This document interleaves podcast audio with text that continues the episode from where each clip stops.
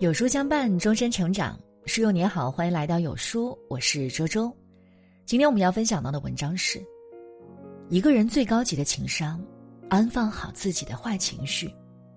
一起来听。我们往往把情商定义为一种让别人舒服的能力，然而，一个人如果不能调节自己的情绪，让自己感到舒服，那么，他就是对自己没有尽到应有的责任。真正的高情商不仅仅是能够让别人感到轻松愉快，更能够与自己的坏情绪和谐相处，避免坏情绪对自己健康的不良影响。坏情绪是看不见的刺。我们提到养生，总是会把饮食起居放在重要的位置上，却很少有人会把情绪放在考虑的范围之内。事实上，情绪虽然看不见摸不着，但是。它的作用却是巨大的。我们会发现，有的人虽然粗茶淡饭，但是他心中无事，整天乐呵呵的，他的身体也是健康的。反之，有的人虽然珍馐美味吃着，也很注意养生，但是他的身体还是很虚弱。这是为何呢？其实，你从他的脸上就可以看到原因。他整天愁容满面，或者动不动就发怒。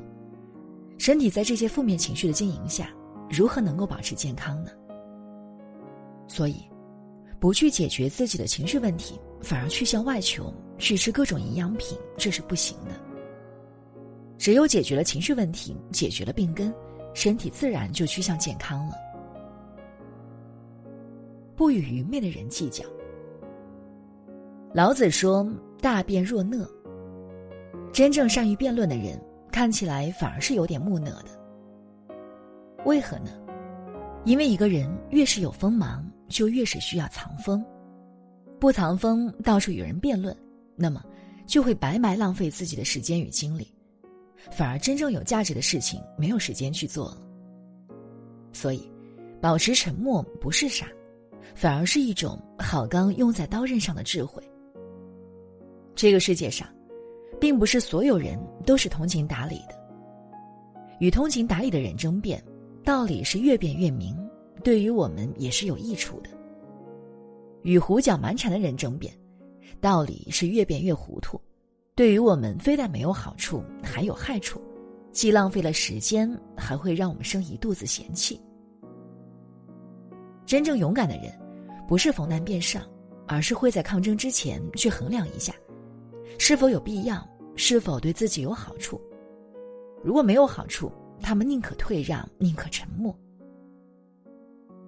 退让不是懦弱，而是一种明智的选择。如果不顾一切的与不可理喻的人针锋相对，最后气得自己甚至都不想吃饭，这不是勇敢，而是不会控制情绪。如此便是在用别人的愚昧伤害自己。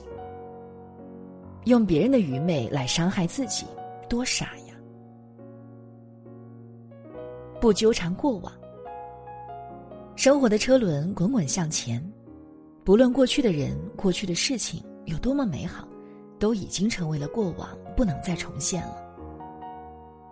人最大的痛苦，就是总是对不可能的事情心存幻想，被自己的幻想所纠缠，却总是放不下。能够放得下。比能够拿得起更难。要放得下，说明曾经拥有过，正因为曾经拥有过、享受过那份美好，所以才多了一份执念。有的人，只是我们生命中的过客，能够陪伴我们走一段路，这也是一种缘分。只不过是缘分浅薄，难以一直走下去。我们能做的，只能去接受，而不是去做无谓的抗争。不去接受现实，突然抗争，只能是让自己一直沉浸于痛苦之中，难以自拔。一个人最好的养生方式，就是养好自己的情绪。当我们能够安放好自己的坏情绪的时候，健康状况自然而然就会好起来。一个人最了不起的情商，不是会说话让别人舒适，而是能够与自己的情绪和谐相处。让自己能够时刻处于宁静和喜悦之中。